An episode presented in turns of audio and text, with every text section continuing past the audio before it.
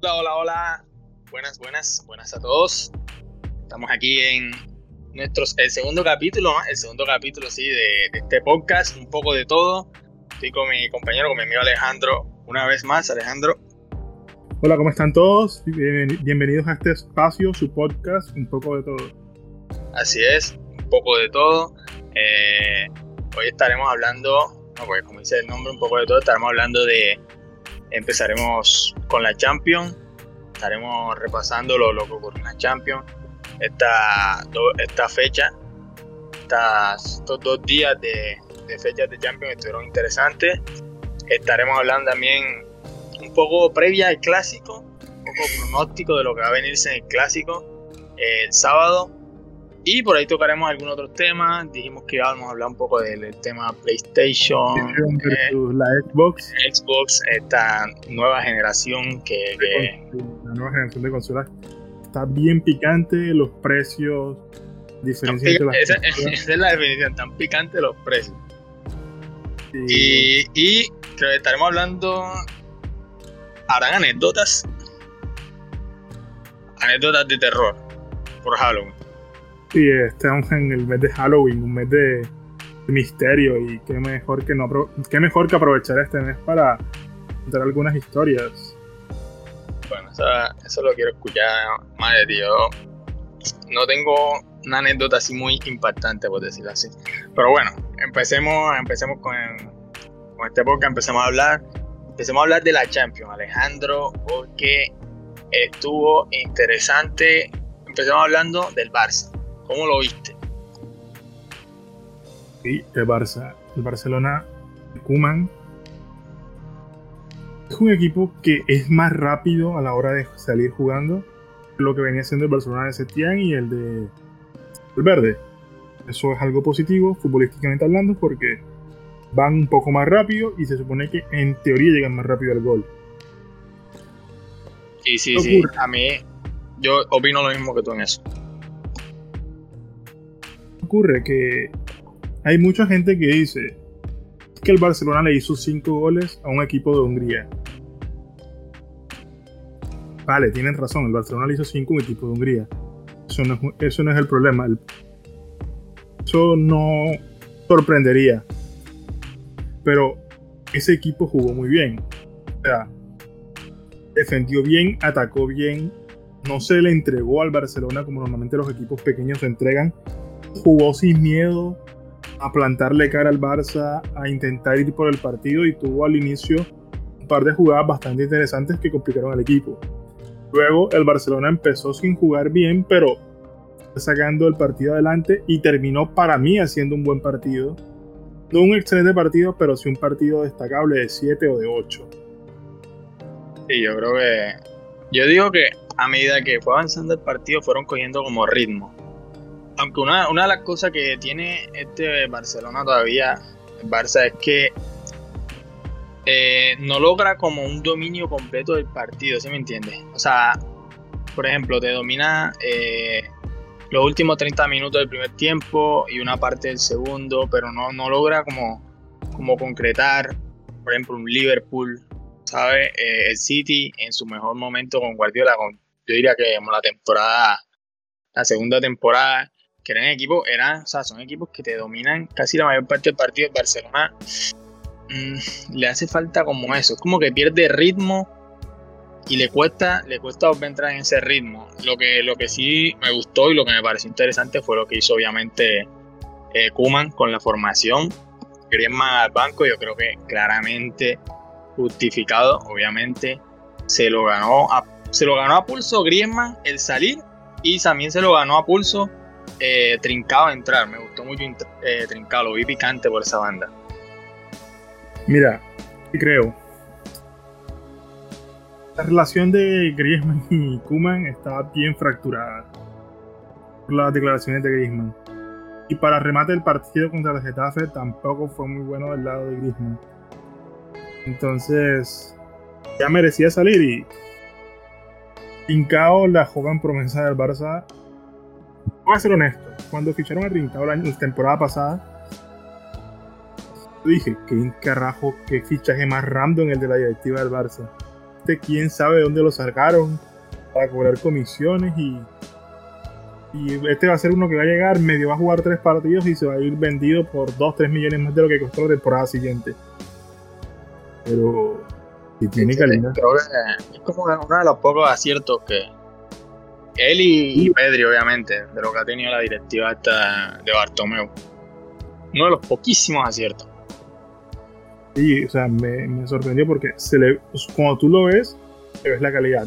Es el típico jugador delgado, no tan alto, pero que tiene un muy buen control de pelota, que se mueve muy bien, que regatea, que...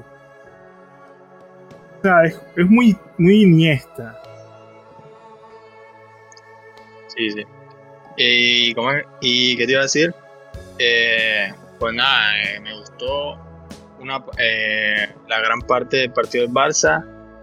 Eh, lo de Piqué me parece innecesario, o sea, esa expulsión, ahora se va a perder el partido contra la Juventus.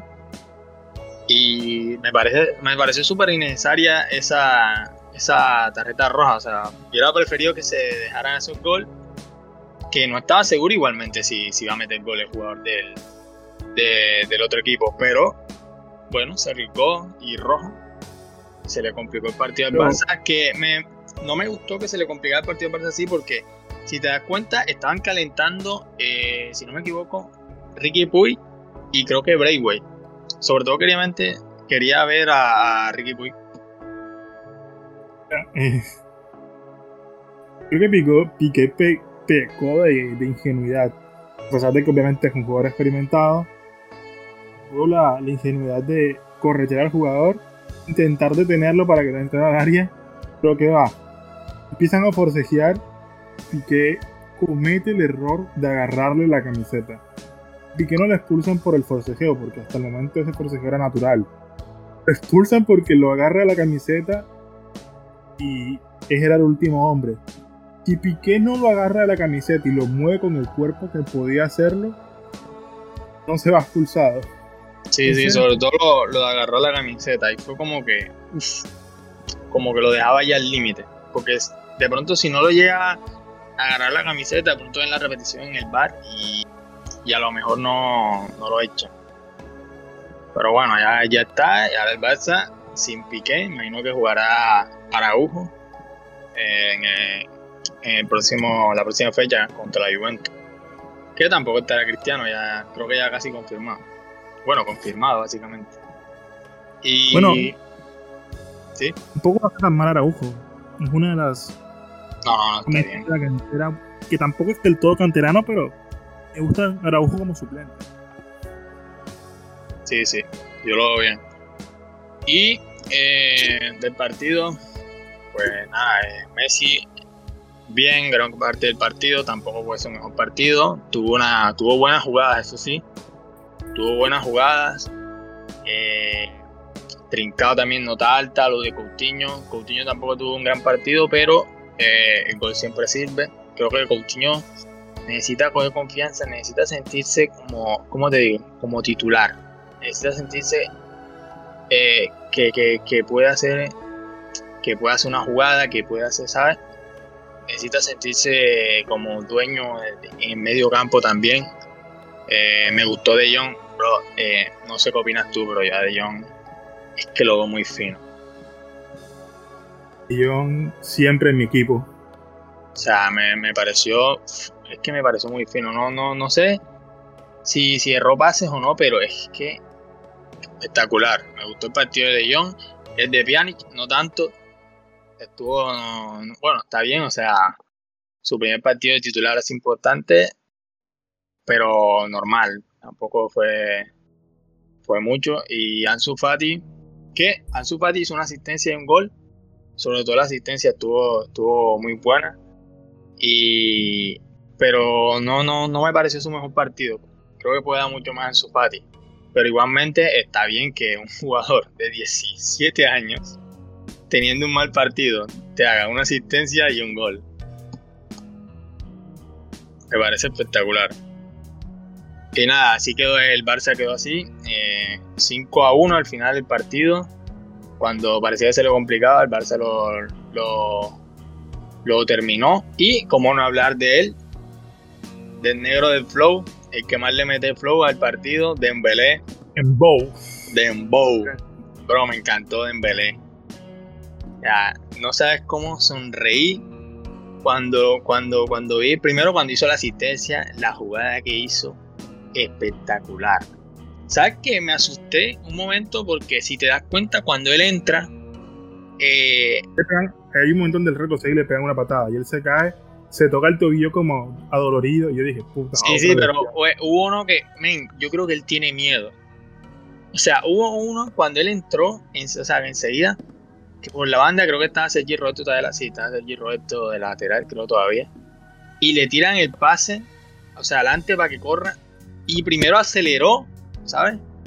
Y frenó. O sea, es que se notó mucho. O sea, yo creo que mm, de pronto tiene miedo, ¿sabes? Porque ya le ha pasado en varios partidos de, sobre todo que cuando entras está un poco frío. Exacto. ha tenido dos lesiones graves. No quiere seguir perdiendo partidos, no quiere, quiere triunfar en el Barça. Eh, y creo que simplemente es eso, tiene miedo de, de, tener su explosividad porque dice, ya, corro, acelero, me puedo romper y me pierdo otros seis meses Sí, sí, sobre todo, sobre todo eso. Jugada que te comenté hace poco, de él retrocede y, el jugador, y un jugador le, le comete falta. Una falta muy suave. Él se arrodilla y se toca el pie y hace cara de dolor. Y yo dije, uff, ya volvieron a lesionar, ya se volvió a lesionar Dembélé. Sí, sí. Miedo. Pero no. A me, yo también cuando, la, cuando fue la corrida y el pase, y vi que él tiró a picar así a correr, a fondo y de repente se frenó y cogió el balón y se le quedó un poco atrás. Ahí me asusté porque es la típica lesión que siempre vemos, ¿sabes? Eh, la típica de jugador que tira a correr recién entrando y como está un poco frío, uy, pinchazo. Se tironea, se, Exacto. Sí, hace un tirón. Entonces, eso ahí como que me asustó un poco, pero, pero nada, nada. Bien Dembélé, me gustó la jugada. El gol tampoco fue la gran cosa, pero le sirve igualmente para coger confianza. Eso, yo creo que eso es lo que más necesita en Belé. tener confianza y dejar atrás la mentalidad. Y yo creo que, yo no sé si Messi, no sé si, si, si Messi le hablará o, bueno, igual tampoco es que Dembélé hable español. Pero ahora que está Griezmann es que tienen que hablarle. entre el francés y el español. bueno, exacto. Pero debería, eh, sobre todo Griezmann, que ya es como más experimentado, ¿sabes? Y, pero de, o sea, que se le acerque, bro, y tiene que hablarle. Y tiene que, que hablarle y, y, ayudarlo, ¿sí me entienden? Aconsejarlo, que, que, coja confianza, que es lo más importante, porque eso es lo que, lo que necesita. Yo creo que si Dembélé tiene eh, confianza en sí mismo y, se saca eso de la mente desde que se va a lesionar, de que en cualquier momento, bro, pueda mucho en el Barça, porque es que, es que lo demuestra, es que lo demuestra lo demuestra cuando tiene una jugada, lo demuestra. Así la, jugada de asistencia, la, jugada de asistencia fue magnífica, realmente fue muy, muy Dembélé, Dembélé del Dortmund, o sea, fue un chispazo impresionante. A cerrar un poco el tema del partido del Barça, ¿qué calificación le darías tú al partido? Del Barça, mmm, ganaron 7-1, eh, que 7-1, eh, 5-1, yo, yo le doy un 7 un aprobado, lo pasó bien. Sí, sí. Le daría un 7 y medio. Creo que el equipo por hubo momentos bastante interesantes, vi cosas que me gustaron mucho. Y... Me gustó mucho el tan de eh, Sergi Roberto eh, Trincao. Lo vi más, más, ¿sabes? Lo vi más yendo a fondo Sergi Roberto, porque Sergi Roberto siempre juega con Griezmann, normalmente está como muy ahí encajado en, ahí en la banda, no sube. Eh, lo contrario, pasaba con, con Semedo, de que Semedo, aunque jugaba con Griezmann, Semedo siempre subía. Es más, cuando Semedo jugaba en el Barça, la banda derecha se usaba era por él, porque por Griezmann no, no, mucho. Pero eh, lo vi como más, más, ¿sí me entiendes? Como que tenía alguien con, quien de verdad podía jugar y, lo vi muy bien a Sergi Roberto, me gustó. Creo que todos estamos de acuerdo con que para el partido del clásico Griezmann no debería ser el jugador que ocupa esta banda. de acuerdo. Yo creo que. Mm, yo no, mm, no sé si Trincao o Dembélé, pero de Griezmann no. Yo creo que el Barça debería jugársela con, con Trincado en Belén y obviamente en Fati por la otra banda. Y bueno, también lo de Pedri, eh, rescatar lo de Pedri, que obviamente así como lo dijimos de Ansu Fati, un chico de 17 años, Pedri, eh, marcando un gol, eso es bueno para él y, le da confianza también. La confianza para un futbolista es importantísimo. Está hablando un poquito del rival del Barcelona este sábado. Uf. Partido del Madrid contra el Shakhtar. 3 a 2. Barcelona, yo, pensé. el partido cuando iba 1 a 0. Luego con yo. Te voy a decir algo. Yo pensé que iba a ser el, el. Yo pensé que el Madrid lo ganaba. 4 a 3 o más incluso. Porque es que el Madrid, si te das cuenta, se puso a tiro temprano. O sea, al minuto 58 ya estaba 3 a 2. Es que eso es relativo, porque por más de que el partido estaba 3 a 2, el Shakhtar siguió teniendo ocasiones de gol. Sí, sí, daba la sensación como que en una contra se metían otro. Esa era la sensación que daba.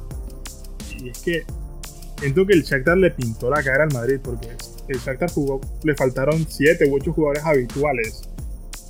Tocó convocar, tocó convocar a varios juveniles del equipo, del equipo sub-23 para jugar el partido. Sí, sí, lo vi. En ese sentido, hay mal en Madrid. Eh, creo que. No sé, o sea, Zidane. No sé qué pensará Zidane, ¿verdad? Y, y están teniendo problemas también Zidane con, con, con Isco y con Marcelo. Honestamente, no. Es que es lo que, lo que se ve, si me entiende. El Madrid, eh, lo que se ve con Zidane es, es, un entrenador de, por decirlo así, de mano floja que es como muy, ¿sabes? Está muy, de amigo, muy amigo con los jugadores, por decirlo así. Y en todo el partido se paraba al borde de la cancha, las manos en los bolsillos, y a veces las sacaba y señalaba y daba alguna indicación, pero no se le veía, no se le, así, no se le ve esas ganas, esa, esa fuerza. Y, yo creo que la gente también sobre todo los, fans de Ramos que se ponen a venderte la, película de que oh, es que el Madrid porque no está Ramos, que el Madrid en los últimos tantos partidos ha perdido nueve porque no jugó Ramos. Eh, no, no, no, a ver, no es porque no jugó Ramos. Eh, Barán es muy buen central, es top. Militado no es top, pero es muy buen central también. Eh, o sea, Madrid tiene un equipazo el Madrid tiene un equipazo, sobre todo jugadores jóvenes, recuperaron, que para mí es un fichaje, en mi opinión es un fichaje, la recuperación de Asensio. O sea, Madrid tiene buenos jugadores, tiene una buena plantilla. Quiero comentar algo. ¿Sí? Quiero comentar algo. Eh, a mí, ahora que mencionaste Javarán, para mí, los dos mejores defensas centrales del mundo en la actualidad son Van Dijk y Varane. Para mí, Barán, lamentablemente, está a la sombra mediática de Sergio Ramos. Barán es un central muy técnico, sabe sacar la pelota bastante bien, hace unos cortes muy limpios. Cuando va al piso, saca el balón muy limpio. Lástima eh, el marketing y la popularidad de Ramos sea la que es, pero Barán es un pedazo de central. Mejor que Ramos, en mi opinión, sí. Lo que tiene Ramos es que, claro, como es el capitán, como es jugador que, que, lo ven con los tatuajes, que lo ven así y te, dan, y te venden la imagen de un guerrero, pues bueno, pero que es un buen central, obviamente Ramos es un buen central. Pero eh, que sí, la verdad es que Barán, de, técnicamente, creo que es mejor. Y, y, es joven, además, sigue sin, o sea, que está todavía es, un, es joven. Pues eso. Y el Madrid, pero sigue siendo joven. Lo que decimos, el Madrid tiene una buena plantilla, lo que, lo que no tiene es el trabajo del entrenador. Y es lo, lo, que, lo que hablamos el podcast eh, anterior. Y es, bueno, ahora sí dan, ahora que no tienes a Cristiano, ahora que no es solamente gestionar plantilla, porque eso es en mi opinión lo que hacía Zidane en las tres Champions, eh, porque es que es así. Ven, tú, o sea, date cuenta que el Madrid es que te pones a analizar lo difícil que es. Ganó tres Champions seguidas. Eso es muy, pero muy heavy. tres Champions seguidas. Y nadie habla del, del Madrid, de ninguno de los Madrid de las tres Champions como el mejor equipo de la historia o como un gran equipo. O sea, nadie lo recuerda como eso. ¿Sí me entiendes? El Liverpool ganó una y todo el mundo, y comparaban al Liverpool con el Barça de Guardiola y también ahora el Bayern. Pero es que es la forma también. O sea, tú puedes, o sea, ganó tres Champions, pero te das cuenta que ganó una con, una chilena de Bale, que Bale se la sacó de, quién sabe dónde, porque Bale pasa jugando golf. Eh, también, o sea, todas estas Champions, la otra por penal contra el Atlético de Madrid. O sea, te da la sensación de que si dan, o sea, que eso era lo que hacía, era, él hacía lo, lo, que hacía era gestionar. Él tenía la plantilla y lo que hacía era gestionar, estaba con los jugadores como eh, muy amigo con los jugadores y venga y te pongo aquí y Cristiano y lo otro, pero ahora que le toca empezar de cero porque tiene muchos jugadores jóvenes con mucho potencial, pues ahora es que se tiene que ver un entrenador. No. Estos días estaba hablando con un amigo mío, ayer casualmente, después del partido estaba hablando con un amigo mío, que es madrilista, muy hincho de Madrid. Él me dijo algo, de hecho él me lo venía diciendo hace, hace años atrás, me dijo que él le gustaría, que él siempre ha querido ver a Cristiano fuera del Madrid. Que él piensa, él pensó que un Madrid sin Cristiano, armado de forma diferente, fuera un mucho mejor equipo que lo que será con Cristiano Ronaldo. Me dijo que si él fuera presidente del Real Madrid, echara a Sergio Ramos, echara también a, a Zidane y básicamente y básicamente también tratará de sacar, darle salida a Modric. Y de ahí sería un entrenador. Daría dos años para que confeccione el equipo, el juego y la plantilla como él quiere. Espera que al tercer año compita por todo y que al cuarto año le diera, le diera título. Sí, yo creo que lo que necesita es un entrenador, bro. Mira, te voy a decir algo. Si Florentino de verdad, porque es que, es que ya eso es algo que vemos desde hace años y es el estilo de, Florentino. El estilo que, digamos, entre comillas, le ha funcionado, bueno, entre comillas, ganado, ganado pero el estilo de Florentino es los jugadores. El estilo de Florentino es los jugadores, el estilo de él es, es bueno, aquí está entrenador, pero lo que importa es traer aquí jugadores. Pero yo creo que si él se planteara, o si el madridismo más bien, eh, traer un entrenador, por ejemplo, a Klopp, y darle un proyecto a Klopp, con el dinero que tiene el Madrid, con la plantilla de jóvenes que tiene el Madrid. Y yo creo que, que, que, Klopp, bro, yo creo que Klopp puede, puede hacerlo muy bien. Sí, pero ahí ya vamos en el tema de Klopp. Recuerdo que Klopp había dicho que no le gustaban los clubes totalmente Sí, sí, eso, eso también.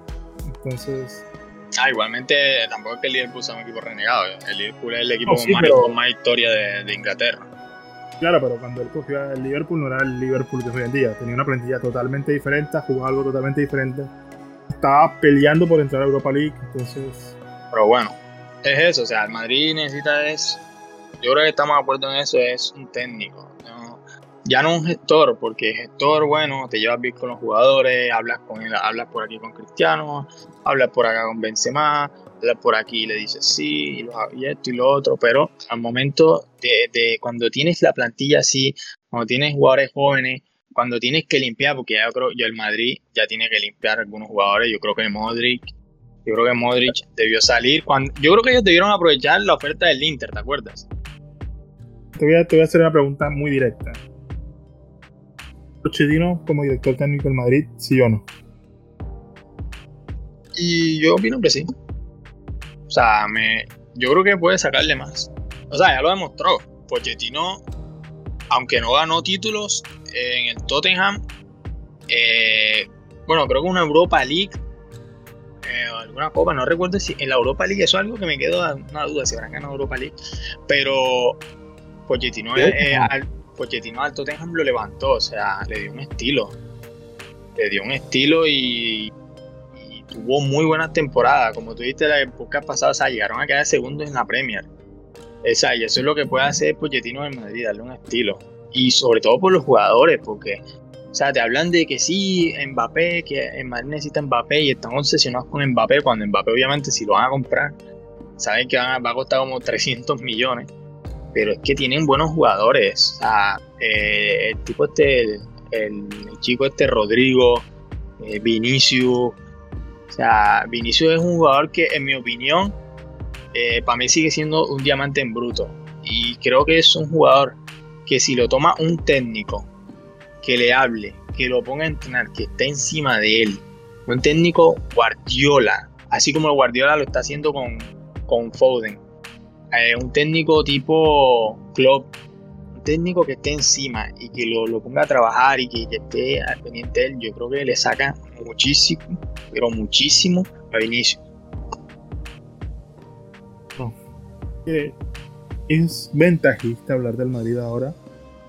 Porque claro, perdió y es más fácil hablar ahora del Madrid. Sí, sí, igualmente la opinión la tenemos hace rato. Madrid viene con crisis hace bastante. Y el problema del Madrid es que no sabes qué esperar de ellos.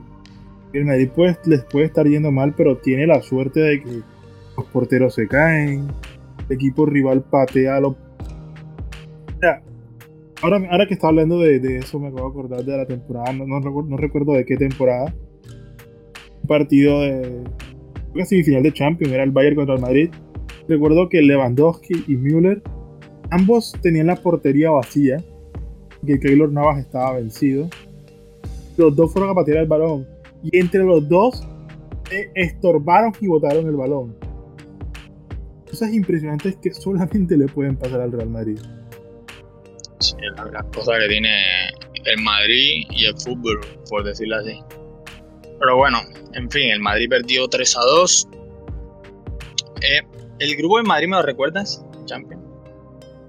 El, el grupo del, Madrid, del Real Madrid está el, el Real Madrid, el Shakhtar, es el Borussia Mönchengladbach y el Inter.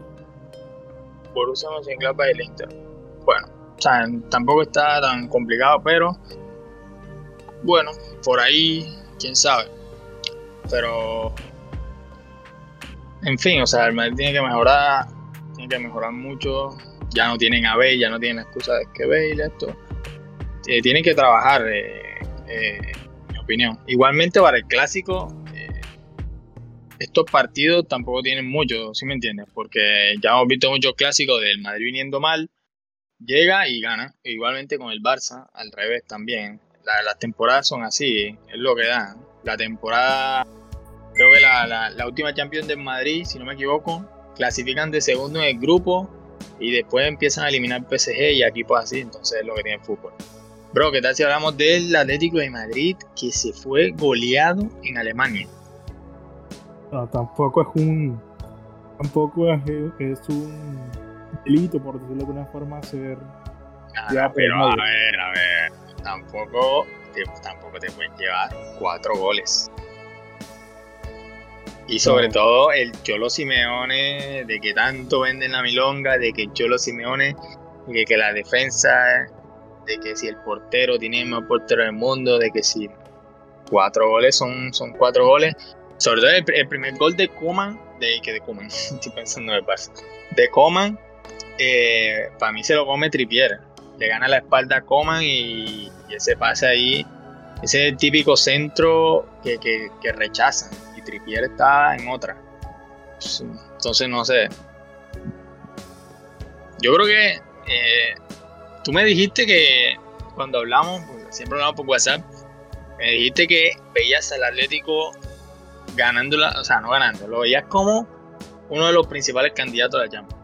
Sí, te lo dije. Y me retracto porque, no sé, creo que este año puede llegar lejos. Tiene la posibilidad, tiene... Es que... Bueno, el, un Atlético pasa algo. Puede hacer la temporada bien, te la puede hacer mal, pero siempre va a ser fiel a su estilo. Siempre se va a mantener fiel a su estilo y en todos los partidos va a ser fiel a lo que es y esto no lo va a renunciar. Y le puede ir mejor y o le puede ir peor, pero fiel a lo que es y no lo cambia.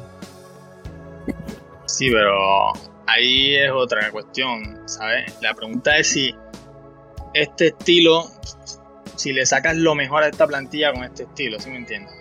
Eso es algo que ya se viene desde hace unas tres temporadas, ya que, el Atlético ha cogido. La respuesta es que hay jugadores que este estilo no les, conviene para nada. Exacto.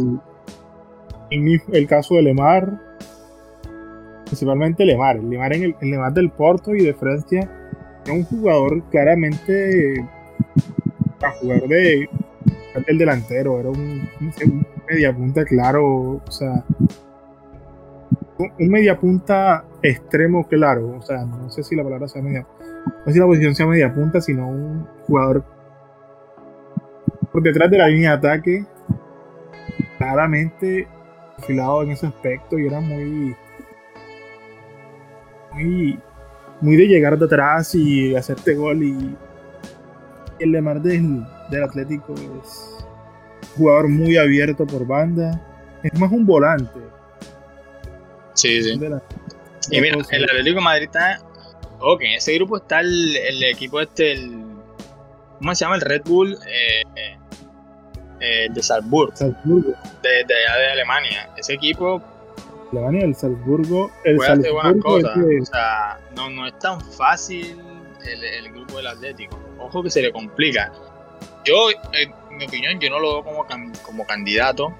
Porque es que ya que se ha venido desde hace tantas temporadas con lo de el, lo de sí, el Atlético Madrid candidato y lo y algo que odio, sobre todo algo que odio, sobre todo los periodistas que te venden, primero te venden el Atlético como candidato, como si el Cholo lo llevó a ser lo llevó a ser uno de los principales equipos de Europa, del top, de que ahora es candidato, pero es cuando el Atlético de Madrid queda eliminado, entonces ahí es que no, es que está bien, porque el Atlético eh, antes no llegaba a estas instancias y ahora entonces yo lo sí, es que lo lleva octavo y octavo está bien y es, un logro para, o sea, te empieza a vender como que es un logro para el Atlético de Madrid con esta plantilla que tiene ahora.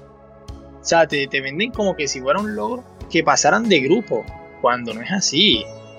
O sea, que pasaran de grupo con esta plantilla que tiene. O sea, eh, debería ser normal. Yo, yo, yo, o sea, yo, yo entiendo que, que no ganen la Champions porque es difícil. Es difícil, hay muchos equipos que llevan años sin ganarla. El City, un equipo que lleva intentando años, el PSG. Pero que, eh, que pierda. Eh, ¿Con quién fue que eliminó la última Champions? Creo que fue con un equipo también alemán. Mm. Leipzig, creo que fue, ¿no? Eh, te corrijo, el Salzburgo es de Austria y el Leipzig es de Alemania. Ambos son de Red Bull, pero son de países diferentes. Sí, sí, ahí me confundí. Bueno, el Leipzig creo que es que lo eliminó. O sea, que te eliminé el Leipzig. Cosa, con todo el respeto al Leipzig, un equipo con estilo y todo, que tiene su, su trabajo. Pero es que la diferencia de plantilla, o sea, no pueden venderte por una parte de que sí, es que Cholo lo llevó a un equipo top, que pelea por todo en Europa, que va por esto, y después entonces cuando quedan eliminados en octavos, entonces es que sí, es un triunfo llegar hasta octavos, porque es que gracias al Cholo esto y gracias al Cholo, y sí, gracias al Cholo sí, tiene su estadio, su vaina, pero de, o sea, no puede vivir toda la, toda la vida de la liga que ganó en 2014, 2013 creo que fue. Entonces, no sé, eso es lo que opino yo del Atlético. Mira, creo que este, realmente tengo la convicción de que este puede ser el año del desquite del Atlético.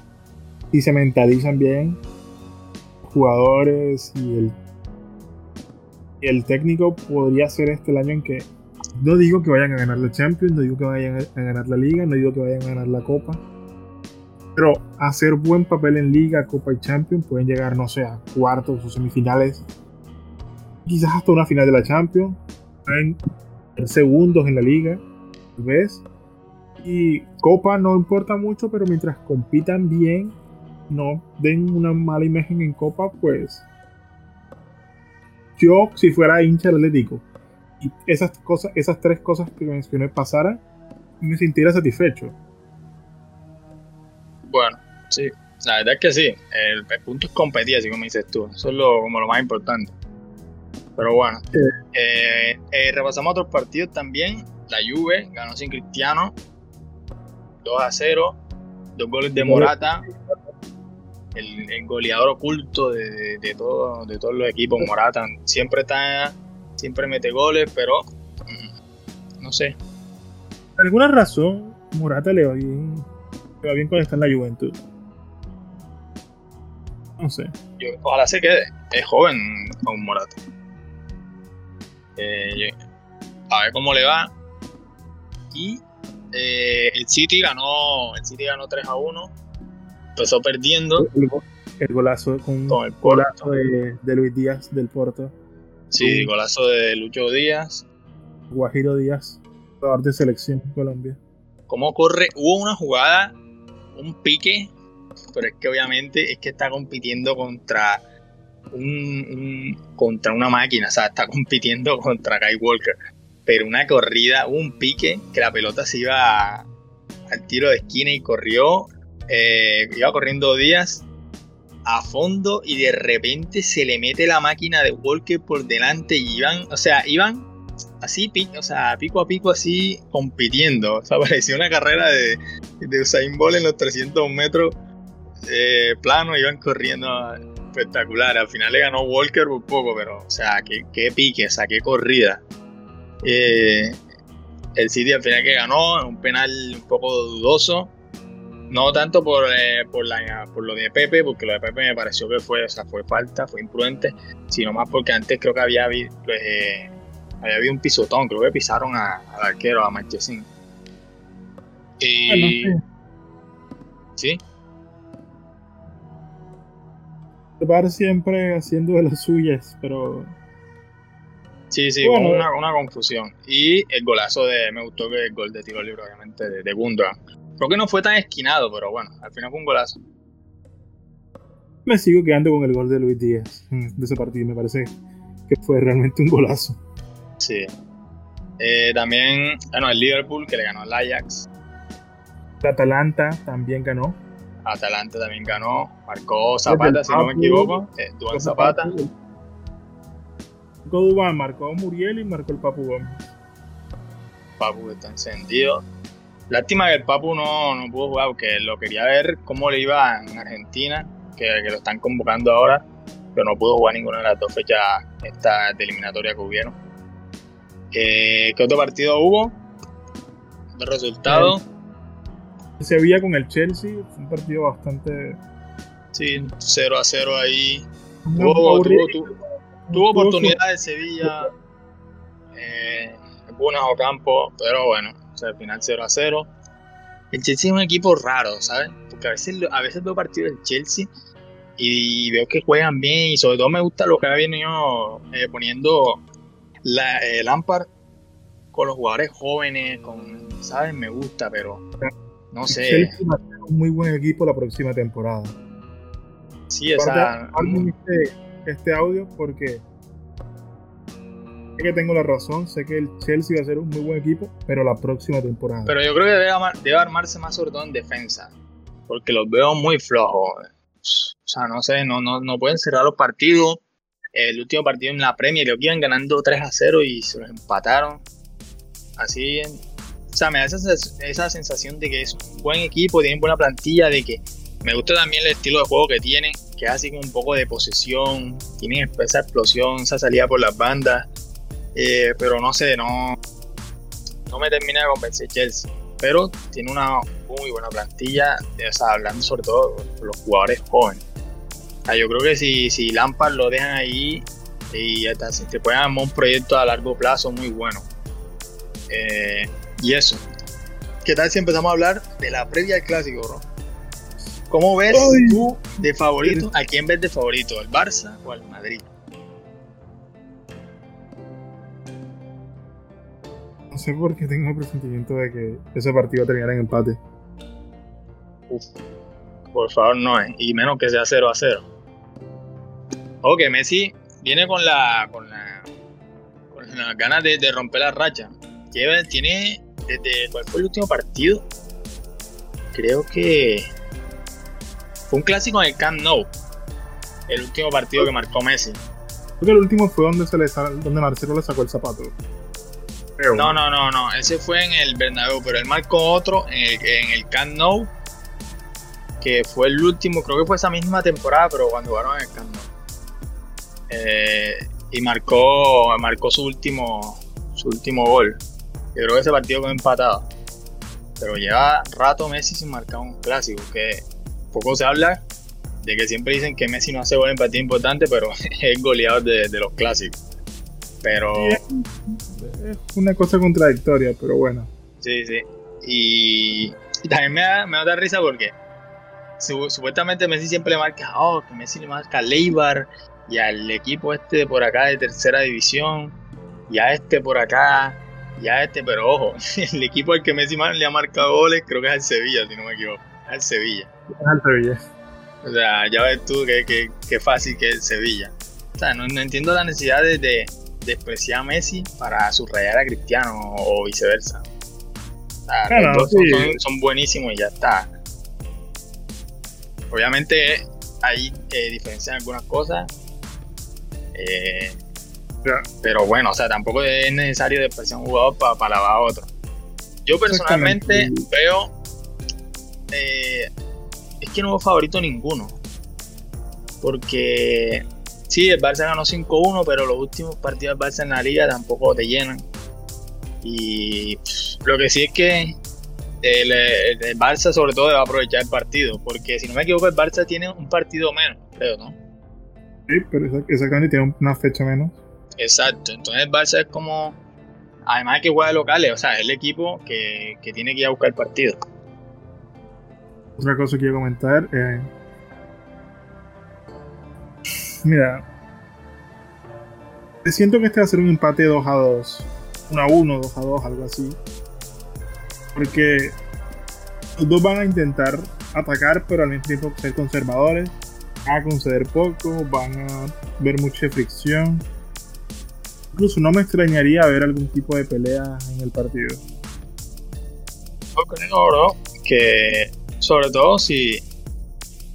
pienso que el Barça puede hacer algo interesante sobre todo aprovechando que el Madrid viene, digamos que con la moral baja, entre comillas, entre comillas lo digo, pero clásico es muy difícil ya con la moral baja.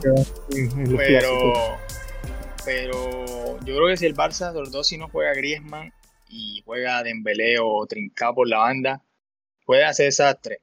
Y más que todo, te lo digo, si juega Marcelo, porque Marcelo, Marcelo siempre ha sido un jugador que es más de ataque que de defensa y sobre todo ahora si le pones a un, a un jovencito como Trincao, como Dembélé, que en una corrida eh, le ganan.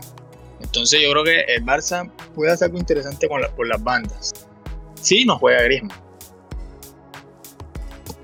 Todo depende de, eso, básicamente. Pero bueno, tampoco es que, que lleguen, o sea, llegan muy a la par.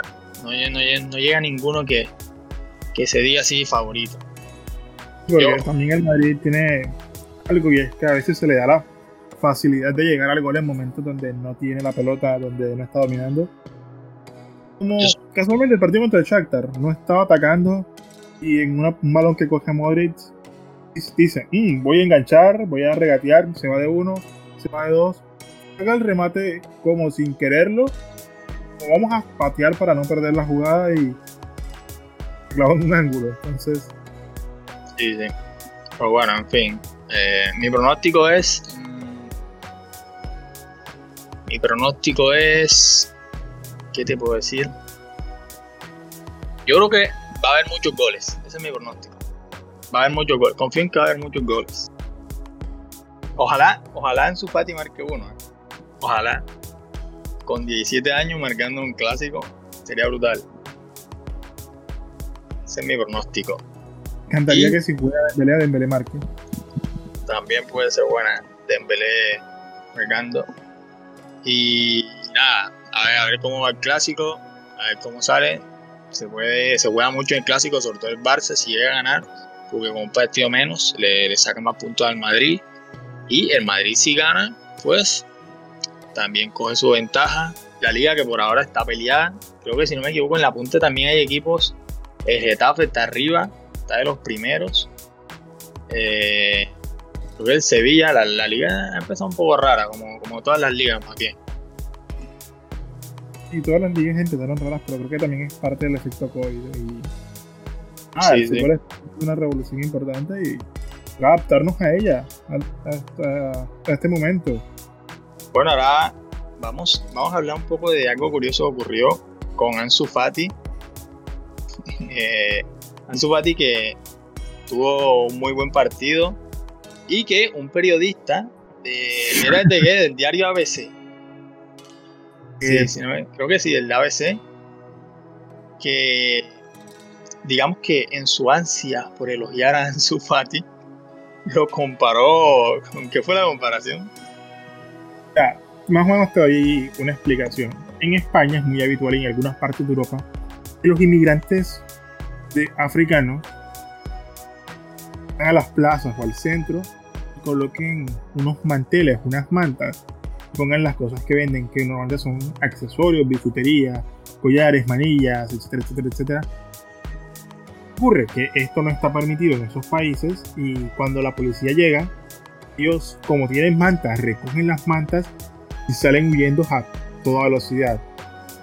El periodista para tratar de hablar de que la velocidad de Ansu de que Fati era un jugador muy activo y muy piloso, lo comparó con estas personas mientras huyen de la policía, estos inmigrantes africanos. Sí, sí.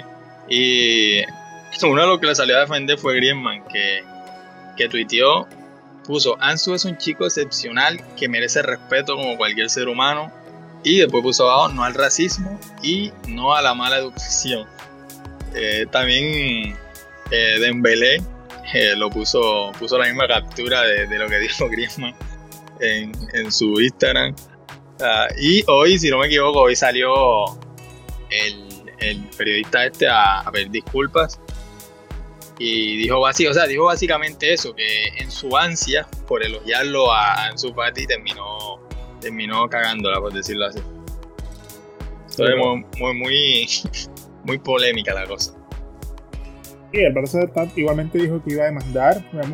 veremos en qué termina. En el próximo capítulo seguiremos hablando. Informaremos más bien de lo que. Veremos cómo va la cosa. Exactamente. Y... Bueno, bro, hablamos hoy de. Hablamos hoy de la guerra de Play. La guerra de consolas. Uf, que te mata, que te matan tan picante. Sobre todo lo picante son los precios. Sí, sí, los precios Voy a buscarlo a ver si los tengo. Tú lo sabes de memoria, no me acuerdo. Sé que la Play cuesta más. Sé que la Xbox Series S va a costar 1.500.000 pesos y la Serie X va a costar. ¿Estoy dando bien los precios? Sí, creo que va a costar 2 millones. Confirmó Microsoft. Y creo que la. Creo, no estoy seguro que la Play va a costar 2 millones la versión básica sí, sí, la, Play va a costar más, eso está, pero carísimo. Voy a ser honesto. según Sony, eh, dice que eh, la versión de la Play costará, aquí dice 500 dólares. La, o sea, la, digamos la que, la que tiene todo. Y la que es solamente versión digital costará prácticamente 400 dólares. Comparada con eh, Microsoft, que bueno, aquí sí está la Xbox Serie eh, X, costará también 500 dólares, pero la novedad está, o está el cante ahí, que ahí me pareció bueno por parte de Xbox, y es que la Xbox Series S costará 300 dólares saldrá. Hay, hay una gran diferencia de precio, de precio en ese sentido. Y que la, la Xbox Series, eh, eh, la S, también, si no me equivoco, da 120 FPS, ¿no? Ah, mira, aquí acabo de encontrar los precios. El precio de la PlayStation 5 versión completa de 2.799.000 pesos. 2.800.000 pesos. Mientras que la, la, edición digital será de 2.199.000 pesos. Muchísimo. Es decir, 2.800.000 pesos. Hay una diferencia de 600.000 pesos entre una y otra. Me parece muy caro por lo que ofrecen porque estamos claros que la Xbox, tanto la serie S como la serie X, son mejores consolas.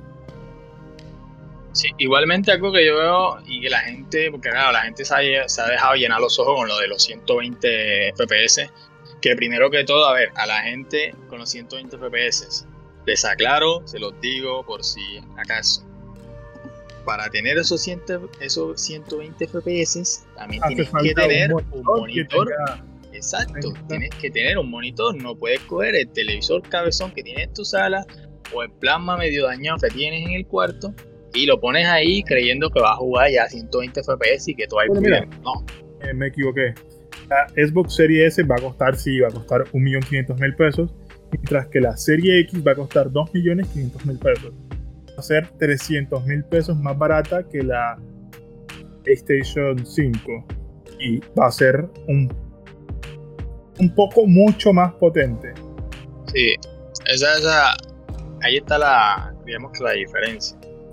Yo creo que y hay mucha gente, eh, yo creo que como, como Play, digamos que lo que es Play como tal, la marca PlayStation o Play, es como más popular, entonces me da la sensación de que la gente no, y, o sea, no se pone a analizar muchas veces y van directamente a, por ejemplo, a decir, yo me voy a comprar la Play 5 o la Play 5. Pero claro, más fácil decir Play 5 que va a comprar la Xbox Series X de esto y esto. Entonces, eso, pero igual, pero la gente debería ponerse a ver y analizar características y precios. Yo tuve la PlayStation 1, la original la tuve. Yo la tuve también. La PlayStation 2 nunca la tuve. Tampoco la tuve. Tenía varios primos y familiares que lo tenían y yo jugaba en la de ellos. El PlayStation 3, de hecho, aún lo tengo. Lo tengo guardado, archivado en mi casa se puede ver que he muchas consolas de, de, Sony. Ni el PlayStation 4 ni el Xbox One los compré porque en ese momento estaba jugando en PC.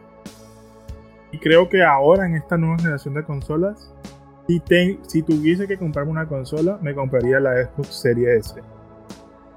¿Por qué, la serie, ¿Por qué la Serie S y no la Serie X? Porque no necesito tanto. Sí. Tanta potencia. Ahora mismo no necesito. Aparte, también te, ofrece, también te ofrece los 120 FPS entre comillas. Porque otra cosa es también, claro, te pones 120 FPS, pero habrán juegos que no te van a dar esos 120 FPS, habrán juegos los que te van a más.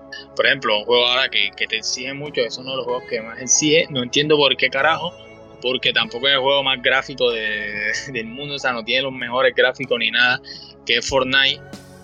Fortnite es un juego que no tiene los gráficos más yo qué sé, pero exige muchísimo. Yo creo que es un juego para, exigir la.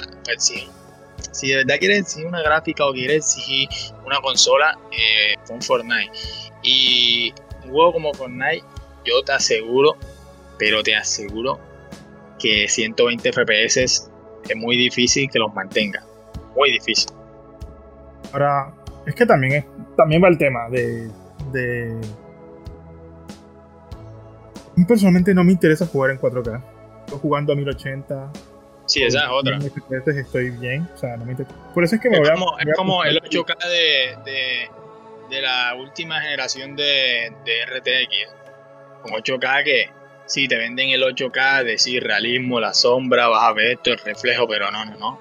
O sea, se ha demostrado, yo me he visto un poco de reviews de, de las 3080, incluso 3090, que ponen que que juegos con 8K te van a 40 FPS. O sea, bajan muchísimo. O sea, no, no vale la pena. Yo diría que ni, ni siquiera es 4K. O sea, es que no, no, no vale la pena. Y no. No luego, por ejemplo, en Fortnite, eh, RTX, Fortnite sacó como una colaboración. Que sacaron la versión RTX, que en teoría tú activabas el RTX en Fortnite y se te veía el juego súper realista, súper lo otro. Y vi muchísimas críticas cuando salió, eh, vi en Twitter y algunos foros, o sea, de que, y mostraban las capturas, de que no subía de 30 FPS.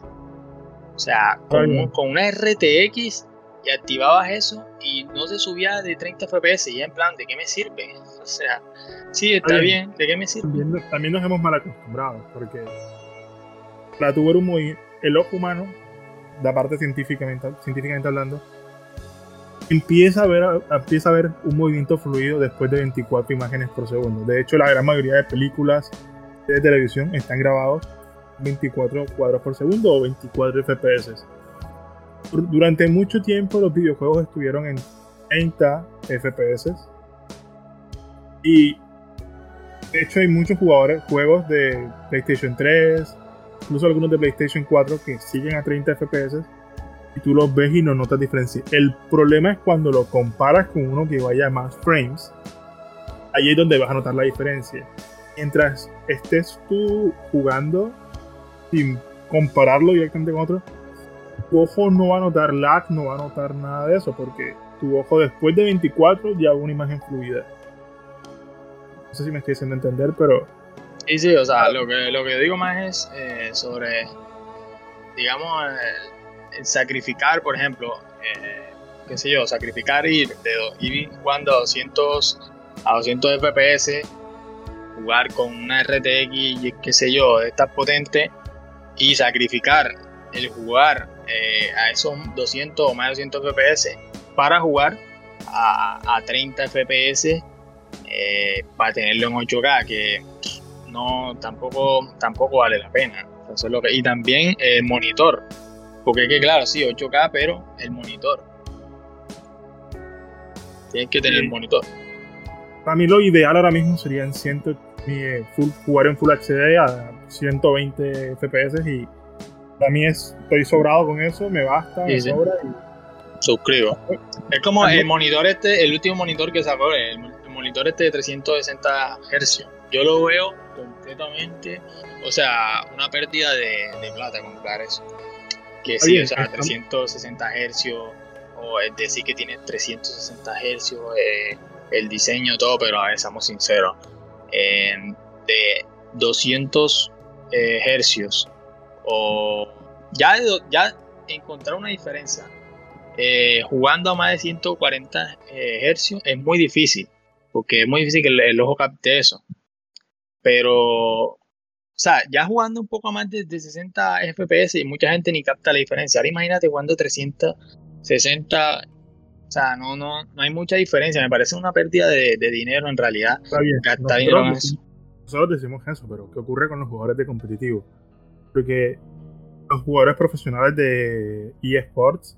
Sí, pero yo creo que con, con, con yo creo un, un, monitor de 200 Hz va más que bien. O sea, es que es muy difícil. Aparte, mira, yo veo mucho competitivo de, de Fortnite, yo veo muchos torneos, los torneos. Y te voy a decir que en un torneo de Fortnite eh, no vas a jugar a más de 200 a más de 200 FPS. Te lo digo. Y sobre todo, en las partes, hay, hay partes donde literalmente no llegan ni a 100 FPS. Ahí te vamos a hablar. Fortnite es el único juego que se juega competitivo. Sí, o sea, eso es lo, lo, que yo digo. A ver, por ejemplo, otra cosa, en League of Legends, en League of Legends, con todo respeto a League of Legends, pero en League of Legends lo que menos se necesita es un monitor de. ¿sabes? En League of Legends no es como que estés eh, todo el rato, por ejemplo, Call of Duty, que yo te puedo aceptar que los FPS sean importantes, los hercios, porque es más fluido y todo. Es que en League of Legends no hay un juego que hay un jugador profesional eh, se llama Norux.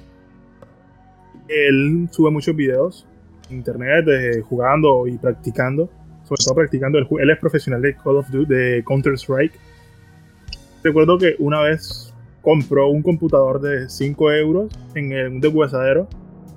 Le cambió unas cuantas partecitas y se puso a jugar Counter Strike en ese computador cogió su mouse profesional y cogió su teclado profesional y se los metió a ese computador muy viejo para jugar y el juego le iba a 60, 70, 60 y pico FPS.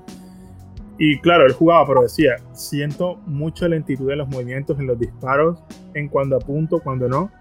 Luego decidió hacer él mismo la prueba, coger su computador de personal para jugar.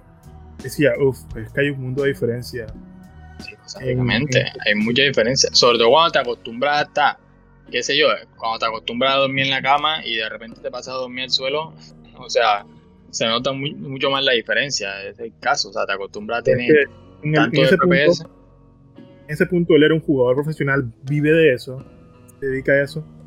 Son las personas que más, que principalmente van a notar la diferencia. igualmente, o sea, hay que dar cuidado que por más, como tú dices, por naturaleza, por más que sea jugador profesional, eh, es muy difícil que tú vayas a notar el salto de diferencia de 200 a 300 FPS. Es muy difícil. te puedes, ¿sabes?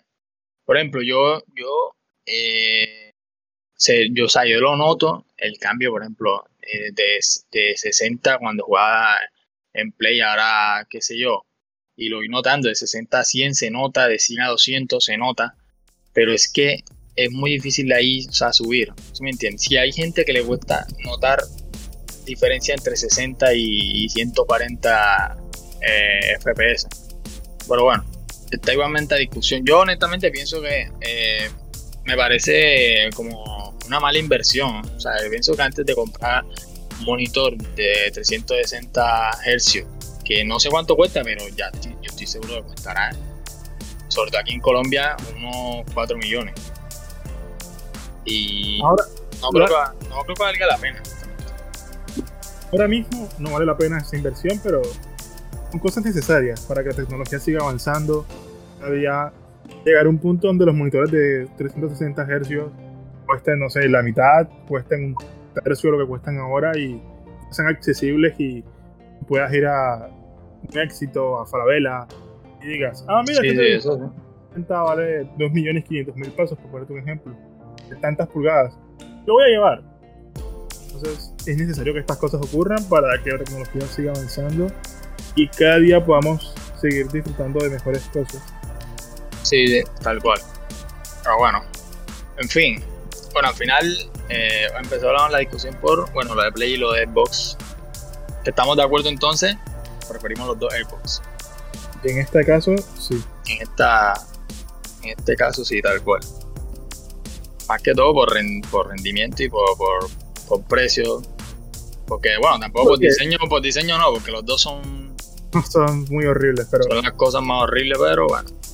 La ventaja de Xbox es que me dio la, la, oportunidad de elegir. Oye, ¿quieres una consola hiperpotente? Tengo esta. ¿Quieres una para jugar de vez en cuando? Tengo esta. Y es lo que, yo, lo, yo necesito y es lo que compraré, seguramente. Bueno, así es. Bueno, y eh, ahora esta última parte del podcast eh, vamos a dedicársela a esta semana de Halloween. Se viene, eh, ya se acerca Halloween, se va a celebrar. Y bueno, va a ser un poco raro ahora con la pandemia. No sé si cuánta gente saldrá a pedir dulce o ¿sabes? Pero bueno, en fin, eh, dijimos que íbamos a contar historias. Yo que empieces tú porque yo la mía todavía la estoy pensando. No sé si diré una, directamente mía, sino más bien que yo conozco eh, de mi familia que me han contado cosas así. ¿Qué tal si empiezas tú? Cuéntanos una, anécdota de, terror. Yo hace un, tiempo me mudé a una casa que está hacia las afueras de la ciudad y es una organización cerrada, tiene vigilancia y mi casa no está tan lejos de la entrada, está, digamos que se alcanza a ver, hay cuatro calles, pero alcanza a ver la entrada.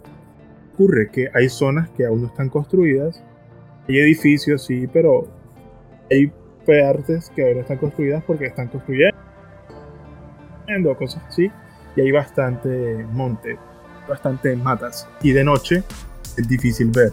Ocurre que una vez cuando recién estábamos mudados, un familiar vino acá, a mi casa, y me dijo que.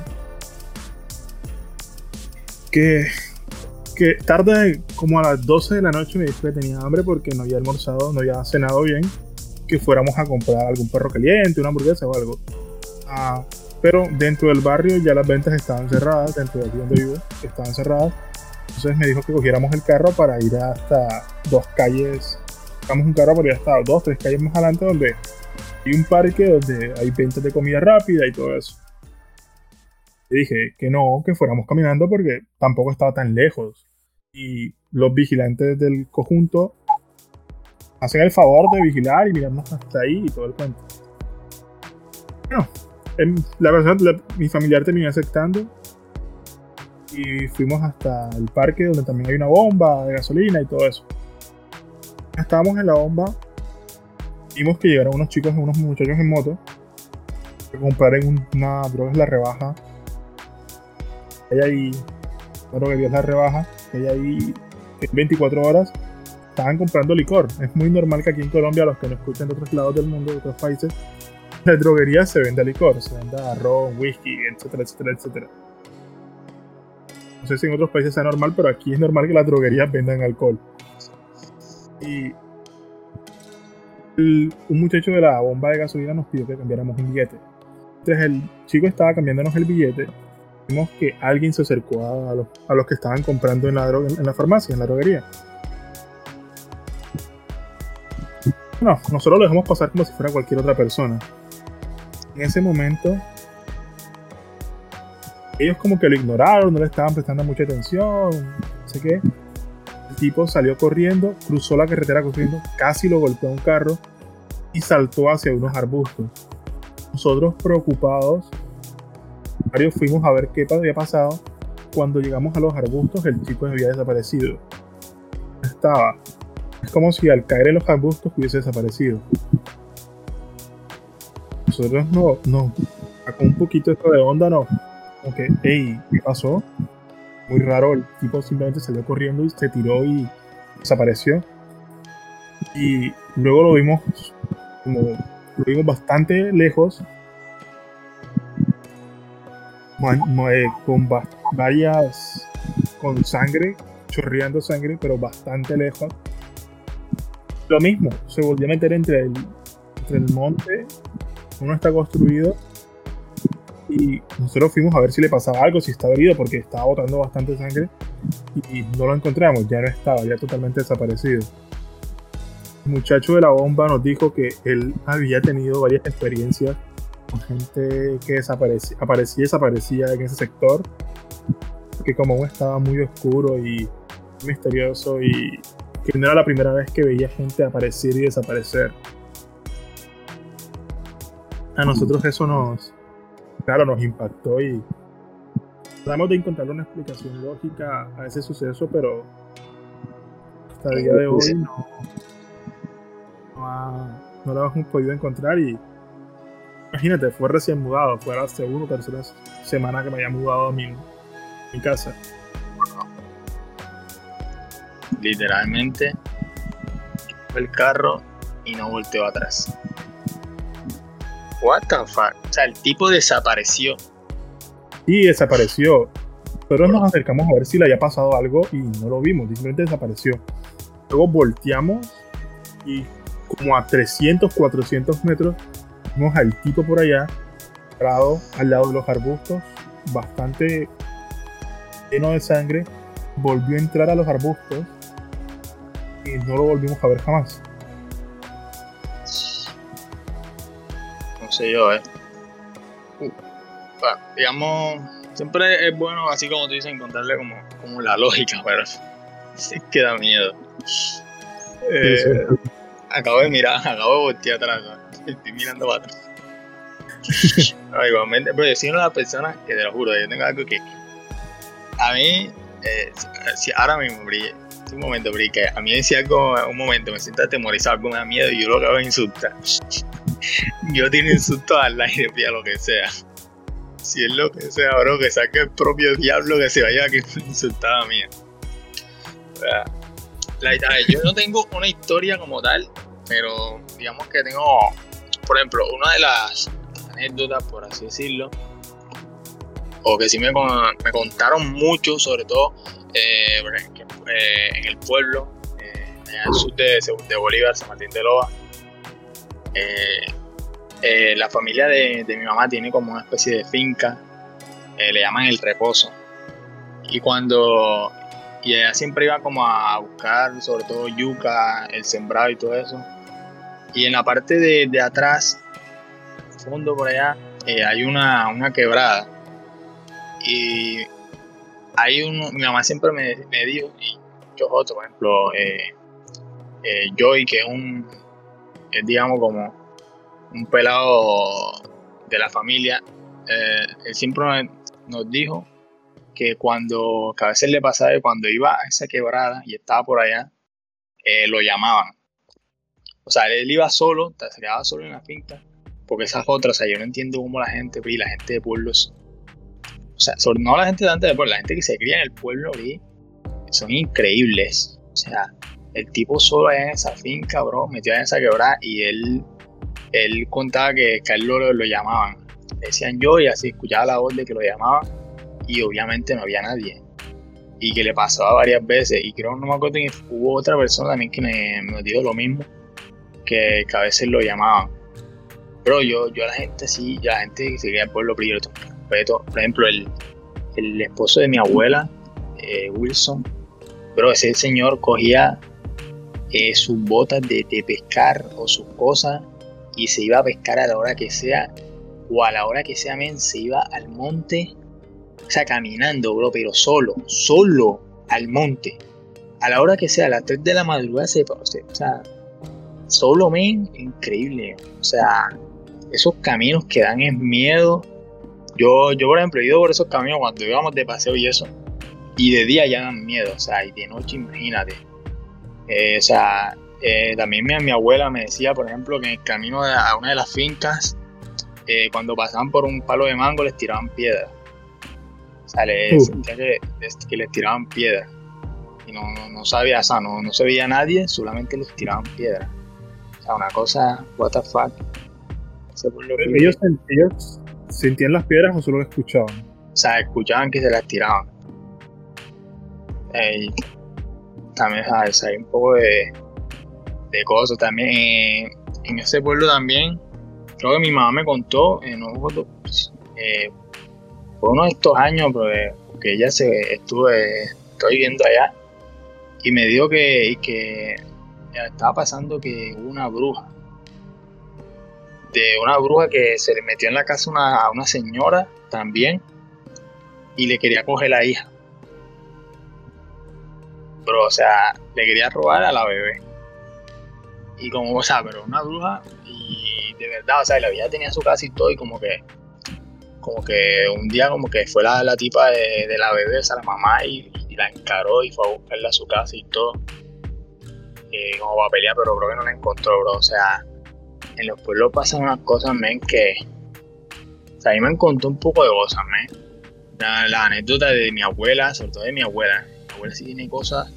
Eh, también me contaron una vez, eh, mi abuela, de que en el pueblo, en las noches, se escuchaban como burros corriendo como, eh, sí, marica, se escuchaban como burros y que pasaban corriendo por la calle, pero de una forma increíble, marica. Pero, o sea, te asomabas y no, no había nada. O sea, no, no, pasaba nada, solo era el sonido. Esas cosas sí las he escuchado. Eh, los animales que se escuchan pero no están. Sí, sí. O sea, de, que se escuchaban como burros así, que, que pasaban corriendo, incluso que pegaban así contra las casas, pues, pero se asomaban y, y no había nada, marica. Esas cosas son, brutales. Debe ser. Una cosa, ¿sabes qué me pasó a mí? No, no fue tan, no sé si fue, mira, yo no sé si fue eh, paranormal o fue eh, algo de, de, que yo estaba medio dormido o qué, pero una vez recuerdo que estaba en la cama, eh, me desperté, me desperté en madrugada yo, o sea, yo pienso, eh, para, la explicación lógica, yo creo que yo estaba medio dormido todavía. Pero yo me desperté y vi o sea, miré así y en el borde de la cama yo veía a alguien. Y a medida que yo me la acercaba así como para verlo, o sea, yo me echaba la cabeza para adelante así como para, para ver así, porque todavía veía borroso, ¿sí me entiendes? Entonces yo trataba de acercarme para ver qué era. Ajá, yo trataba de acercarme para ver qué era. Y a medida que me acercaba la cosa se metía para abajo. Y al final terminé, güey, eh, metiendo la cabeza así, asomándola de todo abajo. Y, o sea, no vi nada al final, pero, o sea, al principio, o sea, me desperté, vi como a alguien, y después iba acercando, iba acercando y la cosa se iba alejando. Eso, ya te digo que yo ese día no me cagué de, todo porque estaba medio dormido seguro, pero... Lo más probable eso, es, que fuera por el sueño. Pero, bro, eso me llega a pasar despierto, te lo juro que me duermo en la terraza. No puedo. este, este mundo está lleno de cosas extrañas. yo, no puedo con. Yo eso, sobre todo antes, antes era muy cagado con esas vainas. Sobre ti, cuando ibas por lo más, porque es que allá te cuentan de todo. O sea, te cuentan de todo, te echan una. De, de- uf. En la finca esa también de reposo, también me contaban de que allá habían brujas antes y tuvo que ir. Es más, había unas cosas puestas ahí que, que me mostraron que eso y que era para echar las brujas. Para que no se puedan, se metieran más. Lo más sorprendente de todo es que parece que la gente de esos lugares como que ya estuviera acostumbrada a eso. Sí, sí, sí, tal cual. Como que, ah, sí. Ah, la bruja, ah, sí. Sí. Nada, pero yo, yo no podría con eso. Es muy, muy jodida la vaina. Pero bueno. Y que, que, que, que nos cuide nuestro dios Goku, Bri, que nos salve de esas cosas, porque no, gracias. Es más, estaba pensando ahora, ahora que terminábamos de, del podcast, estaba pensando en que estamos viendo una serie aquí ahora y ahora tengo miedo. Son las 12 y 47 de la noche, a la hora que estamos grabando. Tengo miedo. Si yo te dije, ahorita me está viendo actividad paranormal, antes de empezar a grabar. O sea, ahora imagínate con la sugestión que estoy, estoy mirando para todos lados. Pero bueno, esta es la, la semana de Halloween que, que está empezando, tiene Halloween y esto es un poco para, para entretener a la gente. Ya saben, como este podcast es un poco de todo y hoy contamos un poco de- también de, de historias de terror. Claro. Así bueno. es, pues vamos, vamos terminando. eh, vamos cerrando este capítulo. Eh, bro, si quieres, despídete. No, muchas gracias a todos los que nos escuchan, a todos los que dan de su tiempo para escuchar este podcast, para escucharnos hablar un poco de todo. Así es, muchas gracias a, ti si estás ahí escuchando. Ya hasta acá hasta el final, muchas gracias, bro. La buena para ti. Muchas bendiciones y que nunca te salga una bruja. Eh, mira para detrás, siempre mira para detrás. Eh, y nada, eh, creo que el próximo capítulo será el domingo. Mm, Todavía no sé. Yo diría que el domingo, bro, pa- después del clásico y eso y la fecha. Sobre todo, seguramente el domingo probablemente hablaremos solo o la mayor parte del clásico. Así que nada, eh, nos vamos despidiendo este segundo episodio de- del podcast de todo un poco. Seguiremos aquí eh, y nada, les deseamos una linda semana, un lindo fin de semana y nada, a disfrutar de la vida. Chao.